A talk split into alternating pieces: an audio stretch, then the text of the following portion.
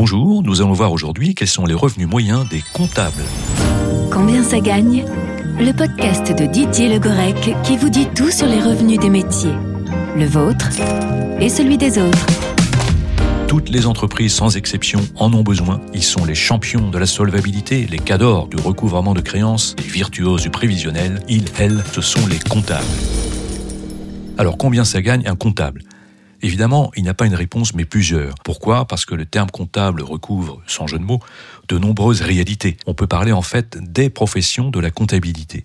Attention du reste à ne pas confondre comptable et expert comptable. Selon l'APEC, l'Agence pour l'emploi des cadres, un cadre comptable gagne en moyenne 51 000 euros bruts par an, soit environ 3 400 euros net chaque mois sans être cadre, et si vous exercez cette profession par exemple en tant qu'aide comptable, vous gagnez après trois ans d'expérience environ 28 000 euros bruts annuels, soit aux alentours de 1860 euros net par mois. Si vous devenez comptable fournisseur ou comptable client, ce salaire augmente à 2000 euros net mensuels.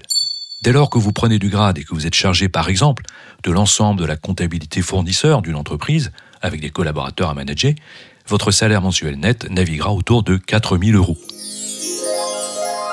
encore plus élevé, un chef comptable ou responsable comptable empoche environ 4200 euros net chacun des 12 mois de l'année.